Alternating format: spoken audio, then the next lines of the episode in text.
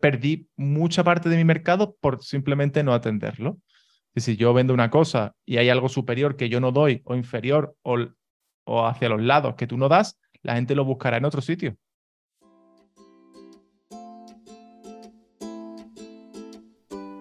Hola, soy Laura Orzaiz y me encanta hablar de marketing, redes sociales, mindset y todo lo que hay detrás del fascinante mundo del emprendimiento.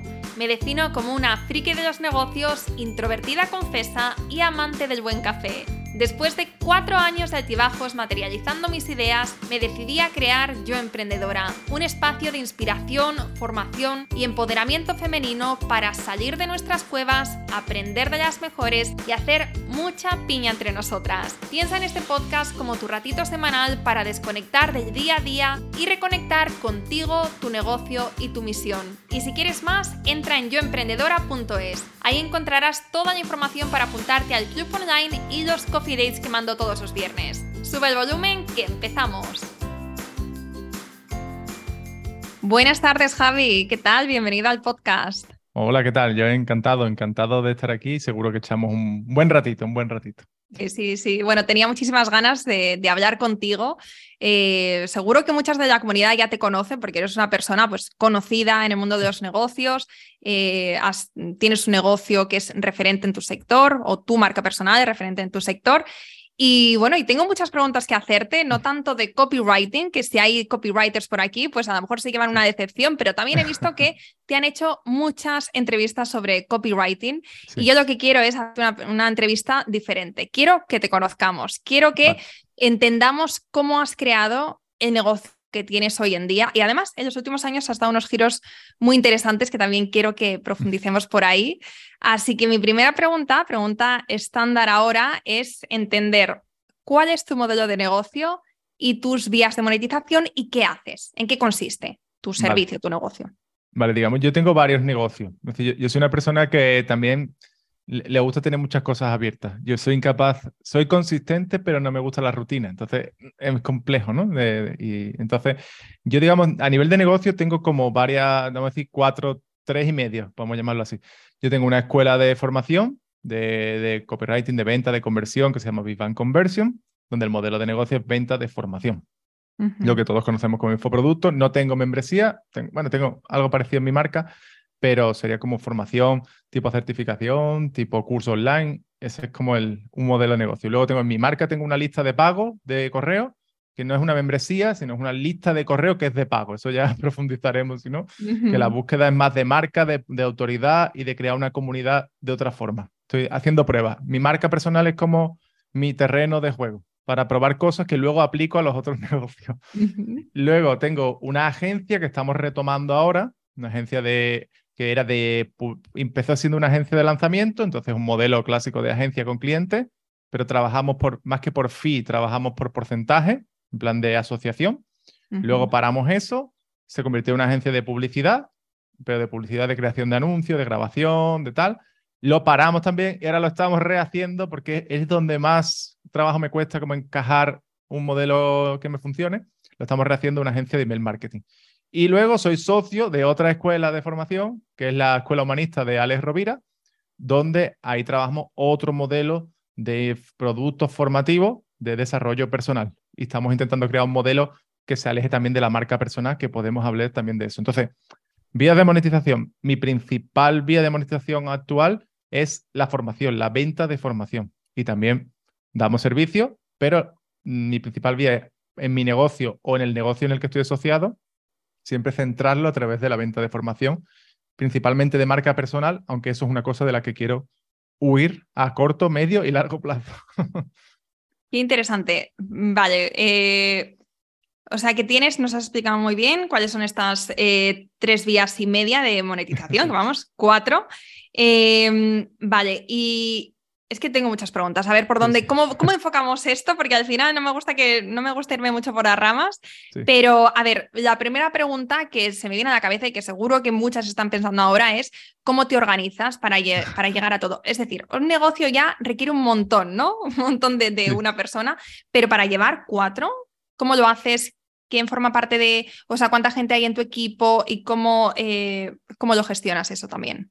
Vale, pues yo he, usado desde las herramientas más complejas y, yo he vuelto a las herramientas más simples. Es decir, yo ahora mismo tengo una pestaña aquí al lado abierta donde tengo las herramientas que más uso, que son Google Calendar, Factorial, que es la que utilizamos para recursos humanos, pero porque la tengo ahí ya está, y Google Keep.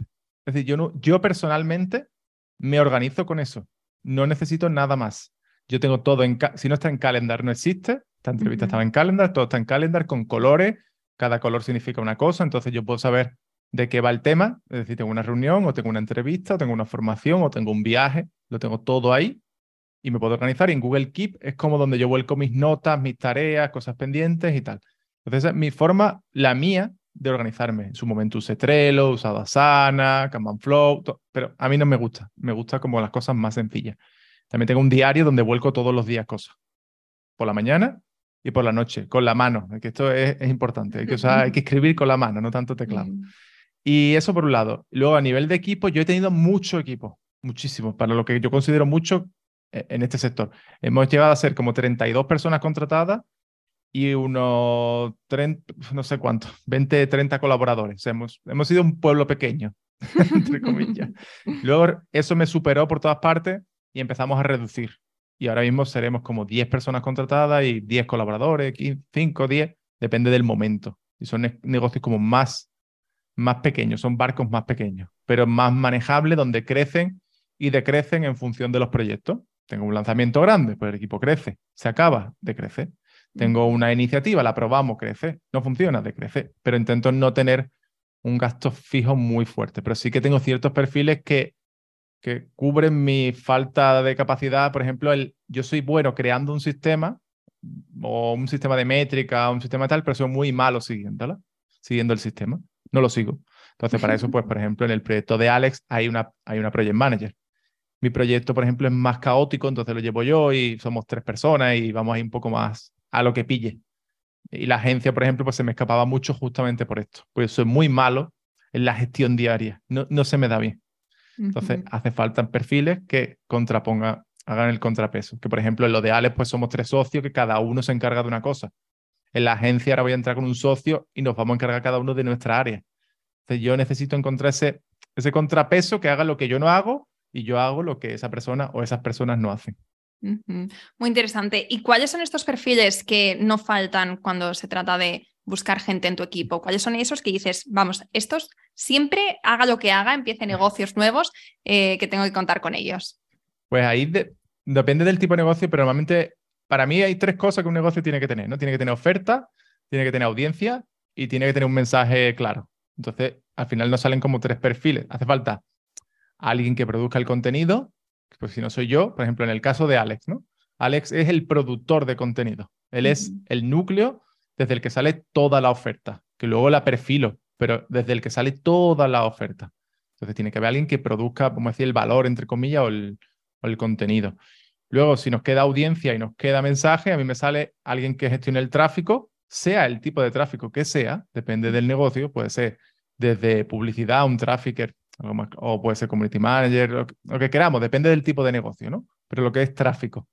Y luego otra parte del mensaje, para mí, un copy, si, o lo hago yo, o tiene que haber alguien que se encargue de el, del copy, de lo que es la lista de correo, de lo que son las páginas, de lo que son los anuncios, los copy.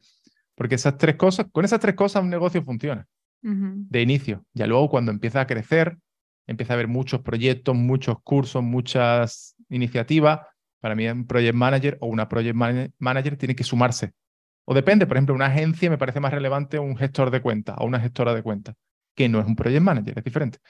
Entonces depende del negocio, cuando crece ya vas buscando otros perfiles, pero de inicio esos perfiles para mí son esenciales. Son, hace falta tráfico, hace falta alguien que escriba y bueno, alguien que comunique y alguien que produzca. Y con esos tres algo para, consigues. Para las que nos están escuchando, que ahora mismo todavía no están en el punto de, llegar y que están tomando notas con esto de contenido, tráfico y copy para empezar un, para llevar un negocio, eh, ¿qué recomendaciones tendrías para las que eh, ahora mismo lo hacen todo a Juan Palomo? Son ellas en su negocio. Bueno, ahí, por ejemplo, contenido es producto. Me da igual, por ejemplo, si alguien quiere vender yo qué sé, cremas o quieres vender eh, pan, panetones, yo qué sé, lo que sea. Lo importante es tener un producto, el que sea que alguien lo produzca. Pues cuando tú empiezas, yo creo que, que es sano hacer de todo. Porque cuanto más entiendes, es decir, yo por ejemplo, yo he hecho tráfico, o sea, yo he hecho mis campañas de Facebook, campañas de Google, he editado, he montado la página, he montado WordPress, también yo tengo un tipo de personalidad extremadamente curiosa, a mí me gusta saber cómo funcionan las cosas, entonces aprendo. Entonces, de inicio yo recomiendo intentar hacer las cosas para comprenderlas al menos, y cuando las pides, pues por lo menos poder entender lo que estás pidiendo y comprender el valor que tiene. Pero aún así, si no, yo siempre digo que no hace falta hacer tantas cosas. Es decir, es, es elegir lo justo y necesario para que el negocio funcione. Como, es como decir, las cuatro patas para que no se caiga la mesa. Entonces, pues, elegir un canal, es decir, no intentemos. El problema tiene mucha gente, como tú dices, pues yo quiero salir a redes, quiero una lista de correo, también voy a, voy a grabar vídeos para YouTube y voy a hacer publicidad. Mira, si estás tú sola, eso es muy complejo. ¿Se puede hacer? Claro, pero es muy complejo. Entonces vamos a elegir un centro, una fuente cero. Pues va a ser el canal de YouTube, ¿vale? Pues entonces, como voy a empezar con el canal de YouTube, ahora digo, vale, ¿me grabo yo los vídeos y los edito o no quiero? Prefiero invertir. Bueno, pues entonces ya tienes una, una toma de decisión de si me compro una cámara buena o no me la compro. Es necesario, ¿no? Con un móvil, hoy día te grabas, ¿no? Entonces ahí, vas decidiendo, pero, pero es elegir poco y a largo plazo. Por ejemplo, tú, tú con el podcast, creo que has dicho cuatro años, ¿no? Yo llevo cinco también. Entonces es un canal que a largo plazo renta. El problema la gente, ahora hago un podcast y estoy seis meses y lo quito. Pues ahora YouTube, no, ahora está de moda TikTok y van saltando. elegir una cosa y pegarte a ella. Sí, completamente de acuerdo con esto. Muy interesante. Vale, eh, seguimos, seguimos con, con, tu negocio, seguimos conociéndote. ¿Cuántos años, ¿Cuántos años llevas emprendiendo? Yo llevo ocho. Es decir, trabajando llevo desde que tengo uso de razón casi, pero, pero en, en este sector, vamos a llamarlo así, Llevo desde finales de 2014. Estamos 2020, ocho años. Ok, vale, vale, vale. Eh, me gusta hacer esta pregunta porque a, veces pensamos que la gente que es más conocida, que soy referentes, que ya veis aquí toda la vida. Y ocho años parece bastante, pero al mismo tiempo se pasa súper rápido. Sí. Eh, y probablemente, bueno, y también te llevaría su tiempo llegar a tener una figura más conocida, tener esta marca personal. Así que vamos a profundizar en tu historia porque está muy bien que hablemos de negocios, pero si no sabemos de dónde has venido y cómo has llegado hasta aquí, pues también la mesa se nos queda coja en este sentido. Entonces, eh, Javi, cuéntanos eh, cómo empezaste a emprender, qué hacías antes de emprender, por qué empezaste a emprender, cómo fueron estos primeros eh, años, estos primeros pasos que diste. Vale, yo, yo realmente empecé a trabajar, vamos a ponernos como un poco atrás, con 15 años mi padre tenía un club de tenis, que se lo guisó él, lo montó él, lo hizo todo él a base de préstamos y cosas. Y entonces yo daba clase, también mi modo operandi siempre ha sido desde pequeño, quieres dinero, haz algo. Mm, yo tenía amigos que era, no, mi padre me ha dado 60 euros, o 20 euros, o 15. Y yo era, no, mi padre me ha dicho que yo le he dicho, quiero 20 euros, y me ha dicho, son tres horas en la pista. Entonces, a mí siempre ha sido un, un modelo de si quieres, hay que dar algo a cambio. Entonces yo por eso he trabajado de comercial, trabajé también en el mundo de las apuestas, he tenido blogs de apuestas, he sido moderador de foros de apuestas, he estado apostando hasta casi los 24 años, ganando dinero. No mucho, pero ganaba para tener mi sueldecito. Y ya cuando terminé la carrera, la segunda carrera, que fue publicidad, ahí empecé a echar currículum y las ofertas o eran lamentables, o eran muy malas, o no te cogían, ¿no? Y, y probé una cosa, en vez de mandar currículum, pues decidí eh, hacer una página de ventas de mí mismo sin saber ni qué era eso, si te digo la verdad. Y decir, bueno, si me, te interesa, decir, por el problema que tenían las, las agencias a la hora de buscar becario, porque buscaba ser becario, eh, porque yo era un buen becario mejor que los demás, y para contactar conmigo un formulario. Entonces empecé a enviar emails personalizados mandando a las agencias esa página. Y empecé a recibir muchas más entrevistas y de mejor calidad. Pero así la no me no que me quería ir a Madrid, no quería vivir fuera, entonces al final dije, bueno, si he sido capaz de esto, podré hacer más cosas. Y me monté un blog de marca personal, sin saber ni qué estaba haciendo. Fíjate, ¿esto en qué año? Esto fue en 2014. Y ahí dije, yo voy a hacer lo que haga falta. De hecho, tengo un vídeo que grabé en su momento para Hotmart, donde tengo una conversación con mi padre y mi padre me dice, si tú no te buscas la vida ya, te mando, mi padre tenía un amigo en Houston que tenía una empresa, te mando allí y trabajas con él. Digo, no quiero. Digo, dame un año, que en un año gano más dinero que tú. Se lo dije de broma, pero bueno, al final me, me lo puse como, como objetivo. Y ahí empecé a hacer páginas, hice community manager, hice temas de marca personal, he hecho temas de diseño básico, trabajé redactando muchísimos artículos de todo tipo de blogs escritos desde para un set shop hasta para joyas para ceniza, de, en fin, de todo. Yo era, hay que probar. Y llegó un momento que me pidieron una página de ventas de un reloj, me lo pidió Dean Romero de Blogger 3.0 y me gustó. Eso fue como un flechazo. Decir, uh, esto es interesante. Y empecé a investigar más y ahí fue donde me empecé a meter en el copywriting. Pero mi inicio es lo que yo les recomiendo a todo el mundo, prueba. Prueba de todo. No te hace daño, prueba. Si eres curioso, aprendes. He montado webs, he hecho de todo. Y al final elegí lo que más me gustó en ese momento. Pero la gente pretende que por una iluminación te llegue vas a ser copywriter. Y ya está. Son, muy difíciles, son muy difíciles. Sí, sí, sí. Es verdad que hay veces que damos como a la primera, con esa primera idea que tenemos y sobre todo si estás parado en seco y dices, me apetece emprender porque estoy cansado de lo que estoy haciendo, no busco buenas opciones o lo que sea, y pues puedes dar a la primera con una buena idea y oye, qué suerte, ¿no? Y sobre todo si es una buena idea y la idea ganadora para ti o bueno, tienes lo que hay que tener en ese momento, pero hay veces que, bueno, pues que nos lleva más tiempo, que, que el camino tiene más giros, bueno, eh, depende, ¿no? Pero en tu caso, entonces nos estás contando que probaste muchas cosas, pero al final el proyecto que emprendiste fue en, eh, de emprendimiento, o sea, de, perdón, de copywriting, ¿no? O sea, la primera, lo primero que hiciste fue copywriting, entonces fue como acierto a la primera con el concepto. Más o menos, es decir, yo al final lo que dije es, aquí hay un hueco, a mí me gusta, me gusta, siempre me ha gustado escribir. Es decir, yo, yo recuerdo, jugaba juegos, me gustaba escribir las historias de los juegos, me gustaba escribir las introducciones, los trabajos, darle su chicha al trabajo escribiendo. Me gustaba escribir un blog de apuestas, yo era el que moderaba, montaba unos súper artículos. Siempre me gustó escribir. Entonces dije, esto es una forma de escribir y ganar dinero. Yo no quería ser escritor de libros, eso nunca me llamó la atención. Pero sí, esta parte de escribir sí. Y aquí realmente, yo antes también probé, tuve como una, eh, montamos una startup, un intento de startup porque ganamos un concurso de Google con unos amigos, que era como un TripAdvisor, pero de cerveza artesanal. Eso al final murió, pero me sirvió como otra experiencia de, de, probar otro sector. Y yo me he equivocado muchas veces porque he dado servicio, he montado agencias de redacción y la cerré. Monté unas formaciones con no sé quién y la cerré, monté otra. Pero bueno, al final acerté en prestar un servicio que poca gente prestaba en su momento, que era el copywriting. Y hacerlo porque había poca gente, la verdad. Mm, claro, pero había poca gente, pero tampoco habría tanta demanda. No es como, no, es como hoy que todo el mundo sabe que es el copywriting y todo el mundo sabe que necesita copywriting en su equipo, ¿no? Sino que eh, tú estabas pues también eh, dando a conocer este nuevo concepto y creando esa necesidad en tu cliente, que eso también es muy complicado, muy costoso, lleva tiempo y también lleva, lleva dinero según qué, qué ideas de negocio, ¿no? Pero bueno, la inversión y bueno, eh, sí, o sea, abrir puertas es lo más difícil realmente. Aunque si te va bien y si tienes esa perseverancia, como en tu caso, pues mira, luego eres de los conocidos en tu sector.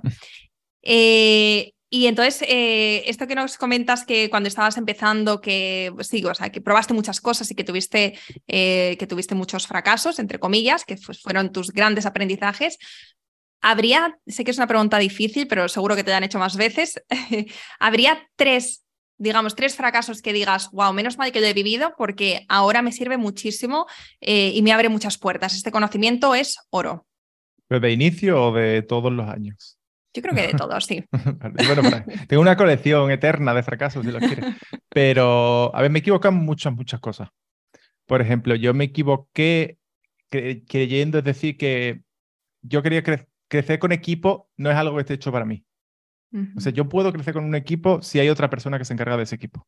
Pero yo no estoy hecho para eso. Tengo un perfil, eh, recuerdo hablar con un mentor que me dijo, hay un, hay un perfil emprendedor, que ese soy yo, que es esta persona que no, no se está quieta y crea, abre, crea, piensa, no sé cuánto, se, se encierra una semana y construye una cosa nueva. Y, y es un perfil muy voluble, no puede estar en un sitio. Ese tipo de persona es incapaz de gestionar un equipo, porque el equipo necesita una presencia de alguien que le ayude. Eso es un CEO o una CEO.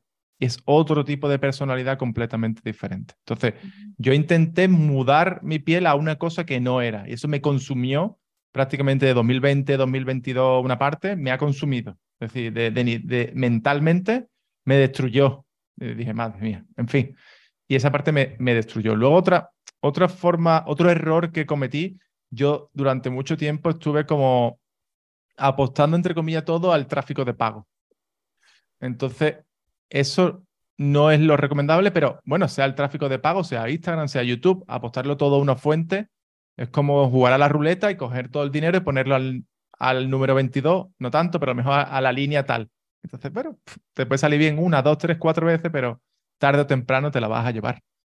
Entonces, si yo hubiera construido un negocio más antifrágil, como se dice, donde tuvieras como diferentes vías de trabajo, pues hubiera estado mejor también. Y otro error que yo he cometido eh, muchas veces es centrarme en un solo producto, que es algo bueno. Es decir, yo hasta no hace mucho, mi negocio era la escuela y el producto principal era Soy Copywriter, anteriormente adopté un copywriter. Y yo no supe crear o no quise o no me apeteció o por lo que sea no lo hice, construir una escalera de valor que se llama productos complementarios, ocupar más huecos. Entonces yo me dediqué a ocupar solo ese hueco y de pronto alrededor se empezaron a formar una serie de satélites que, de un mercado complementario al mío que yo no ocupé. Entonces lo ocuparon otras personas, que es lógico, es lo más lógico. Entonces yo perdí mucha parte de mi mercado por simplemente no atenderlo. Y si yo vendo una cosa y hay algo superior que yo no doy o inferior o, o hacia los lados que tú no das, la gente lo buscará en otro sitio. Entonces cuando se van a buscar a otros sitios los vas perdiendo poco a poco. Entonces sí, un error, ese lo considero grave que yo he cometido. Y luego, a nivel de, errores, podría estar así dos o tres horas. Pero estos tres son como así relevantes que le podrían servir como a cualquiera. Hay muchas formas de crecer. La, mm, si no eres de equipo, no lo hagas. Hazlo poco a poco, no pasa nada. Tampoco creo que haya que depender de un producto. Puedes empezar por uno, pero no crees solo uno. Crea más. Y también, bueno, a nivel personal la lía muchas veces por culpa del trabajo, de esa obsesión de que hay que trabajar muchas horas. Siempre hay algo que hacer, siempre hay algo pendiente. Pero lo que no está pendiente es el tiempo que pasa con la gente que quieres, con tu familia, eso sí se pierde. Entonces, dedícate a eso y luego el trabajo. Claro. Eh, bueno, es que esto que estás diciendo me, a mí me resuena muchísimo. Eh, para ir por partes, está la parte del equipo que dices que te enfocaste mucho en, aumentar equipo, ¿no? En, a lo mejor es como también eh, entendemos los negocios de una, desde una parte como más tradicional, ¿no? Como para crecer lo que tienes que hacer, entre, comillas, o lo que eh, desde fuera parece que hacen otros que les va muy bien, es tener un equipo muy grande, ¿no? Y bueno, pues todo. Además, mira, el otro día estaba con una chica que me dijo, no es emprendedora, pero me dijo, yo sé cuando un negocio le va bien cuando tienen equipo. Y yo pensé, qué interesante, qué interesante porque yo no lo, veo así, pero es verdad que desde fuera la gente que no es emprendedora, lo primero que te pregunta es, ¿y cuánta gente hay en tu equipo? Sí, sí, sí. ¿No? Como un indicador de si te van bien las cosas. Entonces, en tu caso, que has vivido como ambos escenarios, ahora mismo, ¿dónde has encontrado o dónde estás encontrando ese equilibrio para ti?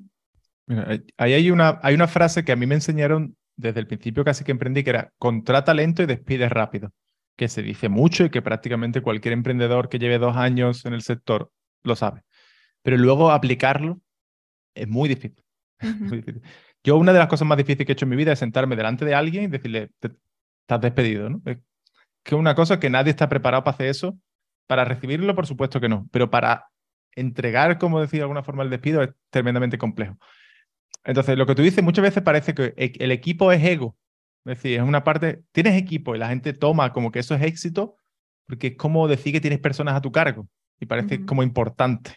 Cuando yo conozco mucha gente que tiene una, dos, tres personas que factura más que yo, mucho, mucho más que yo, sin ningún tipo de problema. Entonces, yo encontré el punto dulce en decir, vale, reducir otra vez, como estoy ahora, a algo pequeño, manejable. Hay una cosa que se llama el número de Dunbar, que dice que el 5, por ejemplo, a nivel de equipo, tú puedes tener mucha, muy buena relación con cinco personas tú puedes tener un equipo de cinco personas y es como tu familia. Y son gente que dice mi empresa, aunque no sea su empresa, pero es mi empresa. Y trabajan como un sentido de pertenencia muy fuerte a la empresa. Y son que si el sábado a las 12 tenemos que estar los cinco trabajando, están. Y luego se recompensa y todo, pero, pero están. Y no les cuesta. Cuando abres otra vez a, siguiente, que son como 15, ahí ya empieza a fragmentarse un poco. Y tienes, dependes de que esos cinco sean capaces de expandir eso a los demás. Y ya es donde se rompe, se empieza a fragmentar. Y cuando ya los 15 tienen que abrir a 50 personas por ahí, ahí se rompe.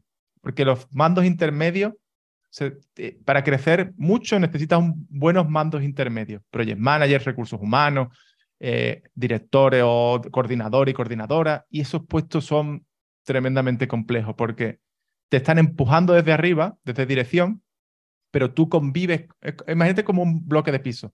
Entonces tú respondes al tercer piso, pero vives estás en el segundo, vives en el segundo, pero pasas todo el día en el primero, que es donde están todo tu equipo. O sea, encontrar ese, una persona tan diplomática, tan habilidosa, tan capaz de gestionar hacia arriba, hacia abajo, que yo no las encontré. Y entonces, ¿qué ocurrió? Que se me montaron unas historias aquí impresionantes, porque las personas que te tienen que ayudar acaba en contra. Ahí es donde encuentro la dificultad de ampliar un equipo. Cuando encuentras a alguien capaz de ser como una extensión tuya, un, brazo nuevo tuyo, capaz de coordinar un equipo como, no como tú lo harías, sino bien, sea como sea, pero bien, es cuando tú dices, vale, aquí tengo una expansión de crecimiento buena, ahora necesito otra. Y es muy difícil, es muy difícil, es súper difícil esa parte. Sí, y lo que dices ahora de no como tú lo harías, sino bien. Porque hay veces que cuando buscamos de llegar estamos buscando en un segundo yo y, eso no existe, pero de hecho muchas veces vamos a encontrar gente que lo hace mejor que nosotros o que le da otro enfoque, otra perspectiva, otra forma ¿no? de, trabajar y que da también mucha riqueza y, y también a nosotros pues nos, nos viene bien, ¿no? Porque somos a veces un poco egocéntricos, sobre todo cuando hemos empezado haciéndolo todo. yo soy ya copy, yo soy el diseñador, yo soy el todo, y entonces, claro, es mi forma de hacer las cosas, pero viene otra persona y, oye, te lo desmonta, pero a veces, y muchas veces, para bien. Lo has pasado mal con, eh, pues, problemas que ha habido en el equipo, decisiones difíciles que has tenido que tomar. Em, a nivel emocional, ¿tú cómo, cómo lo gestionas? ¿Cómo has aprendido a lidiar con estos problemas y cómo has encontrado, o sea, volviendo a esta parte del equilibrio, porque me parece muy importante, ¿no? Hablar de esto. No solamente somos negocios, sino que la parte más importante es la nuestra personal, ¿no? De, nuestro bienestar, nuestra familia, nuestro círculo, nuestro, nuestro, vamos, lo importante realmente. Entonces, ¿cómo has encontrado esa, ese equilibrio entre lo tuyo, tu parte, tu yo, tu yo emprendedor y tu yo no emprendedor y encontrar como ese, sí, como esa simbiosis, ¿no? Para que las dos partes funcionen, pero darles espacio por, por separado. Sí, ahí, ahí primero encontré como una forma, sobre todo, más que separándola como haciendo que se conozcan de una forma y que, y que se lleven bien, pero que sepamos que una manda sobre la otra. Es decir, la, para mí la parte personal es lo primero. Ahora, cosa que no hacía antes. Entonces yo, por ejemplo, voy a estructurar el calendario del año y yo digo, vale, me siento con mi mujer, con Eli, y, venga Eli, ¿qué vamos a hacer este año? ¿O qué, me gustaría hacer? Y ponemos cosas que queremos hacer. Las vacaciones, los viajes, eh, aquí yo tengo que ir al médico, aquí tienes que ir tú, etcétera. Cierto tipo de cosas. Y primero va la persona. Y luego miramos lo profesional. A ver, hay momentos en el que te pisa porque urgencias y cosas, pero, pero eso por un lado. Entonces, yo recomiendo programar desde ahí, es decir, programa primero tu vida y luego programa tu trabajo, aunque se, se conozcan entre ellos y tengan un, una relación. También es difícil muchas veces cuando emprende y tu pareja, que yo nunca, ni mi expareja ni mi mujer actual son así, fueron así, pero cuando tu pareja no comprende nada y es como no está, es que trabajas mucho, ese, ese tipo de, de, pareja erosiona, porque te erosiona la parte personal y no te apoya en lo profesional. Es muy difícil. Cuando una persona tiene un apoyo de alguien que dice, venga, tira, no pasa nada, tira, yo te ayudo, tal. Eso es súper positivo. Y a mí otra herramienta que me ha ayudado a nivel personal es, yo empecé a ver, que, se me descontrolaba todo. Es decir, yo era una persona con aversión total al conflicto. Siempre lo he tenido por diferentes programas que yo tengo desde pequeño. Esto ya uno explora mucho en sí mismo. Yo veo que la gente cuando emprende empieza a crecer, lo que tiene que hacer es invertir en, en, coaching, en lo que tú quieras.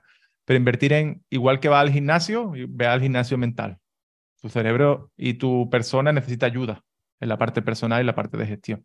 Entonces yo era incapaz de gestionar un conflicto. Eh, podría tener una persona trabajando mal con tal de no tener el conflicto de tener que echarla o de tener que decirle que lo estás haciendo mal. Me costaba la vida. Entonces yo eso, una cosa, uno lo va aprendiendo. Pero para mí otra cosa, la filosofía que yo adopté y que promuevo es el estoicismo porque me ha ayudado mucho en un mundo tremendamente descontrolado. El estoicismo tiene muchas claves, pero para mí hay una principal que recuerdo el, que se llama la dicotomía del control, que es tú qué puedes controlar y qué no y qué puedes hacer de lo que puedes controlar y cómo puedes aprender a gestionar lo que no puedes controlar. Entonces yo decía, bueno, ¿yo qué puedo hacer? Yo no me dejé de quejarme de otras personas, dejé de quejarme de la situación, de que si este hace esto, aquella hace esto. No, eso no lo puedo controlar. ¿Yo qué puedo hacer? O si no vendes, ¿por qué no vendo? Las ventas no las puedes controlar. ¿Qué puedo hacer para vender? No me... Entonces, esta filosofía me ayudó a reducir el ruido. Decir, vale, este es el círculo que es muy pequeño de cosas que yo puedo controlar, esas son las que voy a hacer. Yo no puedo controlar el rendimiento del empleado, realmente yo no lo puedo controlar. Yo puedo controlar lo que exijo, lo que mido y si la quiero a esa persona o no. El resto es su tema. Entonces, a mí esto me ayudó, bueno, bueno, junto a un trabajo de desarrollo personal que también al unirme a Alex Rovira en el proyecto, claro, ahí he absorbido lo que no he escrito. Y me ha venido súper bien. Ya me imagino. Sí, sí, porque madre mía, menudo crack que tienes, que tienes ahí al lado trabajando codo con eh, codo. Es, impresionante, es una persona impresionante, no, tengo otra palabra. Mm. Y, em, y eh, bueno, has mencionado eh, a tu pareja que también es emprendedora. Sí, sí. Y yo también, mi, mi novio es emprendedor y te quería preguntar cómo eh, ¿cómo hacéis para que vuestras conversaciones, para que vuestro mundo no sea tan, o sea, para que no habléis constantemente de trabajo, como, cómo poner esos límites cuando tu pareja también es emprendedora? Porque está genial que te apoye, que te comprenda, que sea apoyo emocional, porque sabe, lo que estás pasando, porque ya también lo va a pasar, o lo ha pasado, o estáis ahí juntos. Pero también, ¿cómo ponéis límites entre, venga, ya está, se termina la jornada laboral, es fin de semana o es momento de desconexión, ideas mm, el lunes por la mañana? ¿O no lo hacéis? ¿O cómo os, cómo os organizáis vosotros? Es complejo, es complejo, porque al final nosotros primero no, tendemos a separar, es lo mismo, es, para mí la semana, lo bueno que tiene emprender es que la semana es la que tú quieras. Es decir, yo puedo estar un miércoles y decir, hoy no, y hoy es no, no, ya está, pues no hago nada, o no hago nada, o hago un tipo de actividad que es la que me encaja en el día de hoy y puedo decir con ella, pues el miércoles vámonos a este sitio y ya está, y vamos a hacer X cosas. Pero eso no significa que lo mismo nos vamos a un viaje, yo que sé, a México porque tenemos que ir o lo que sea, y estemos en una tumbona con un cuaderno. Hostia, que tengo una idea, no sé cuánto. Es muy difícil separarlo. Yo aprendí que con dos personas que emprendés como algo que llevas dentro, y es algo que te, nace en el momento que te nace la idea y no la puedes controlar. Eso es como ponerle vallas al campo. Pero sí es verdad que para separarlo, hay una cosa que nosotros es, muchas veces, ah, vamos a abrir un vino y es como, esto es un espacio personal.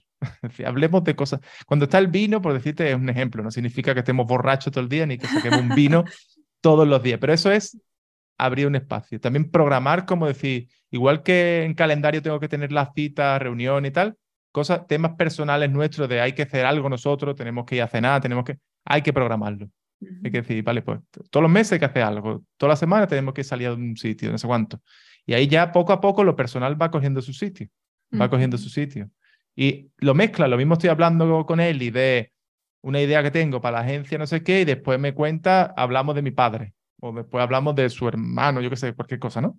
O hablamos de un problema del médico, pero está todo mezclado, pero cuando con su jerarquía, no sé cómo decirlo. O hablamos del niño, yo qué sé, dependiendo. Pero porque os funciona así. o sea, como que tampoco hay que ser tan estrictos, ¿no? Como, eh, pues eso, separar o eh, pues ponernos, poner esos límites tan estrictos, tan fijos, ¿no? De pues hasta, como te decía antes, ¿no? De lunes a viernes hasta esta hora. Yo lo he intentado y también he sido súper estricta a veces con, con estas cosas, pero porque no sé si a ti te pasa, pero ya hay veces que cuando quiero romper con algo o quiero digamos, no romper, pero mediar, o sea, encontrar un equilibrio en algo en mi vida eh, que estaba completamente descontrolado. Hace unos años yo era yo emprendedora y no había más en mi vida. Eh, era como emprendimiento 24/7 y mis sueños igual. Entonces, primero tengo que ponerme como muy, em, muy a full con una idea como a partir de esa hora ya no hablo de negocios, no me interesa, no me cuentes, no tal, para después volver poco a poco, pero en una cierta medida, ¿sabes? Entonces, eso es un poco a mí lo que me... Pero es verdad, ¿eh? que antes, por ejemplo, nos hemos ido a tomar un café y hemos hablado de pues historias que teníamos personales, pero luego es normal, ¿no? Que en la conversación pues que vayan surgiendo y qué has hecho tú hoy, pues mira, se me ha ocurrido esto y pues es que hay veces que las mejores ideas se te ocurren en un café o se te ocurren paseando, se te ocurren cuando hablas, como tú dices, de las cosas cotidianas. Y a mí, también, a mí también me gusta esta idea de no hacerlo todo como tan cuadriculado en, en, nuestra vida. Es muy difícil, muy difícil, sobre todo porque el que emprende o la que emprende no es es súper lo contrario, no es nada, nada cuadriculado. Y ahí a mí hay un libro que me gusta que se llama Solo una cosa o The One Thing en inglés, ah, que e, ese libro explica que hay que centrarse en una cosa, pero durante un tiempo. Entonces dice, pone como una línea en el centro y es como una, unas líneas que se van hacia los lados y te dice, no es, no es problema que te enfoques en tu vida profesional, por ejemplo, durante un tiempo y luego en la personal durante un tiempo. El problema es cuánto tiempo te alejas de la otra. Es decir, si tú mm. te dedicas demasiado a la vida profesional y olvidas la otra durante demasiado tiempo, la otra muere.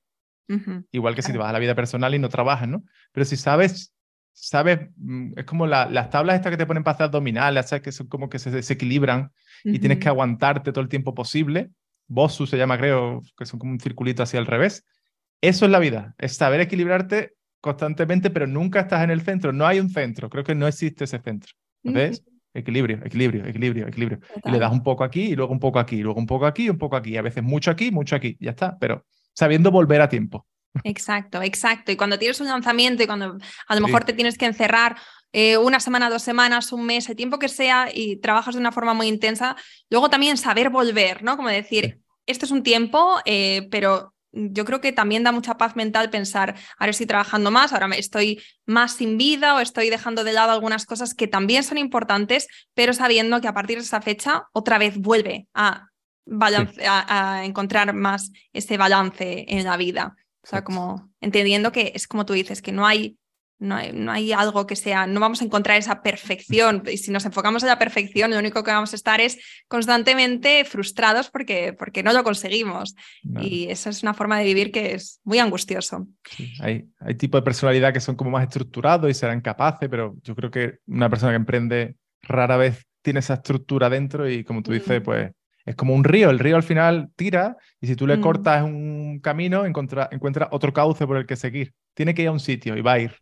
Entonces, no podemos ponerle vallas al campo, esto es imposible. Sí. Y Javi, también mencionabas antes, a ver, por, a ver, has mencionado el equipo, lo de los pagos, anuncios y, ah, y no centrarnos en una cosa. Vale. Eh, hablando de este segundo punto, eh, tú antes dices que traías, o sea, que, invertías mucho dinero en, publicidad. Y yo recuerdo que tú antes eras mucho de hacer, pues, eh, pues eso, de poner mucha publi, después de hacer el típico webinar de varios días, así como todo muy a lo grande. Y en los últimos años veo como un cambio de enfoque, como más orgánico, más familiar. Me gustaría como que nos cuentes ahora que también has vivido ambos escenarios, una comparativa, ¿no? Entre cómo era entonces, cómo es ahora, qué te da este nuevo enfoque, este nuevo modelo y que a lo mejor qué, pierdes con esta mm. otra. Digamos que yo antes tenía un modelo de, heredado de, bueno, de fórmula de lanzamiento que se llama ahora de Product Launch Fórmula, que es un sistema fantástico. Es decir, yo lo sigo usando con algún cliente. O sea, que es un sistema fantástico. Y de hecho, yo el mastermind en el que estoy es de fórmula de lanzamiento, y sé que me gusta. Pero, digamos, yo este mi modelo era como tú dices, yo tenía como dos periodos al año donde abría las puertas, dos, tres, Ahí yo hacía mi lanzamiento, que era como mis cuatro vídeos, o un webinar largo, dependiendo del sistema, pero era como invertir mucho en Publi, afiliado, hacer ruido en un mes, venderlo y reducir. Y luego volver a abrir, ruido, reducir. Entonces esto te permitía, por ejemplo, cuando funciona bien, pues que tienes como dos picos de intensidad fuerte al año y el resto es un poco más tranquilo. Estás más tranquilo, porque al final es verdad que lo vende y dice, bueno, ya he cubierto estos meses de actividad, no sé cuánto, puedo relajarme pero también te da una falsa sensación de seguridad.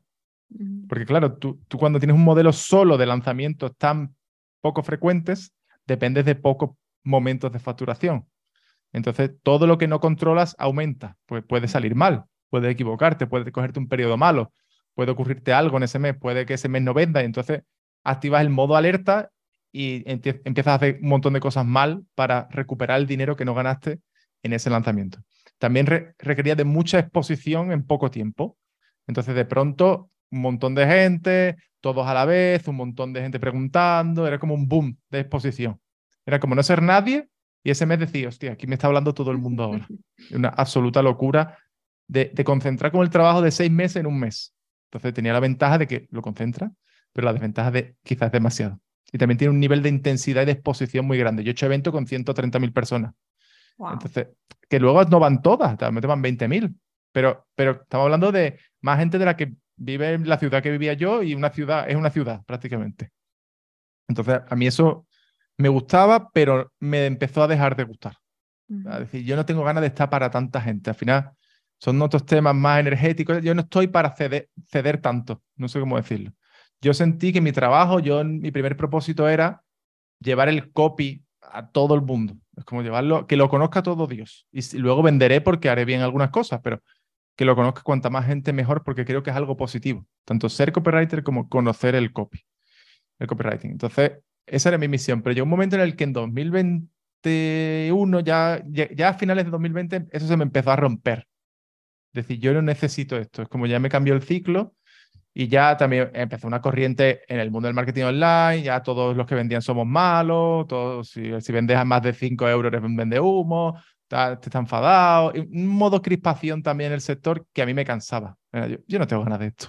No tengo necesidad ni tengo ganas. Entonces llegó un momento en el que hice un último lanzamiento a principios de 2021, si no recuerdo mal, y dije, se acabó. Para mí esto está, está acabado. No por rentabilidad, porque eso salió bien. O sea, que salió bien y me seguirían saliendo bien si los hiciera.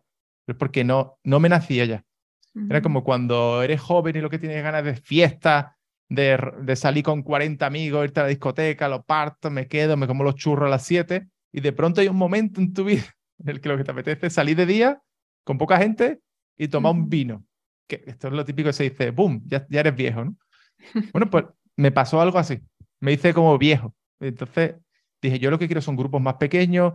Eh, también no quería prometer apenas nada. Decir, yo, yo quiero prometer, esto es lo que hago. Y si te gusta, ven. Y si no, no venga. También atraje mucha gente porque cuando haces publi demasiado amplio, atraes de todo. Por mucho que se mente, atraes de todo y te equivocas. Te equivocas. Entonces atrae gente que no puedes hacer nada por tenerla contenta. Entonces eso genera una crispación que, se, que crece. Entonces dije, mira, quiero algo más pequeño. Y también el concepto de lead, que es algo muy de marketing, de, de lead para después venderle, me cansó. Yo dije, yo solo quiero clientes. Entonces yo lo que hice es poner la línea de pago mucho más lejos, hasta el punto de que yo hoy día casi no envío correos si no pagas. Entonces alejé porque yo digo, si tú quieres estar en mi terreno de juego, paga. Y entonces tendremos una relación como cliente y podrás exigirme lo que tú quieras. Pero a mí no me vas a exigir si tú no me pagas. Porque si no, esto no es equivalente. Si yo te estoy dando mucho y tú encima te quejas, pues paga. Entonces, para mí, el valor es poner el contenido de valor, no, paga. Es decir, si, vale, si es un contenido de valor, págalo. Y si no te merece la pena y no te vale, no lo pagues y no tenemos ninguna relación. Entonces, yo he empezado a reducir mi nivel de alcance pero yo soy mucho más rentable que en otras épocas con más facturación, trabajo menos y trabajo mucho más feliz. Porque la mm. gente que tengo, tengo conversaciones como mucho más profundas, porque son clientes, son clientes. Hay una frase en inglés que dice, when you pay, you pay attention. Exacto, sí. No, pues es lo mismo. Y es verdad, pero es una apuesta arriesgada. Arriesgada que te ha salido bien, pero me imagino que tomar esa decisión... Bueno, una decisión a largo plazo. Eh, a corto nunca te va a salir bien, pero a largo, como tú dices, y, justamente esa frase me viene muy bien porque otra cosa que me frustraba era la asistencia a las cosas gratis. Haces un webinar, 10.000 mm, registrados y aparecen 1.000. Tío, ¿esto qué es? O, o, 2.000. Te frustra, porque si hay mucha gente que dice, no, eso es porque lo haces mal, yo tengo un 70% de asistencia, digo, tú tienes 1.000 leads, no me cuentes historias. Y además son todos de tu lista de correo que llevas trabajando seis años vamos, vamos a hablar en los mismos términos, vete a hacer publicidad, intenta traer a 100.000 personas a un directo, no lo vas a conseguir. Entonces, ahí como lo que tú dices, yo compruebe, digo, voy a hacer cosas de pago en directo, porcentaje de asistencia, 75 a 80%. Lo haces gratis, 15-20%. Pues, lo que tú dices, si pagas, presta atención. Y si no, haz otra cosa, págale a otro o a otra. Pero aprovechalo. Sí, sí, sí. Pues mira, esto es muy interesante y es para, para reflexionar, sin duda. Y si nos apuntamos a tu lista de email, ¿qué tipo de contenido vamos a recibir? Me imagino de copy, pero creo que también es más amplio, ¿no? Más que eso. Hay prácticamente de todo. Yo, yo encontré una forma cómoda de escribir muchos correos y escribirlo. mucha gente me decía, es que hay un problema en el mundo del email marketing que es, yo no sé sobre qué escribir.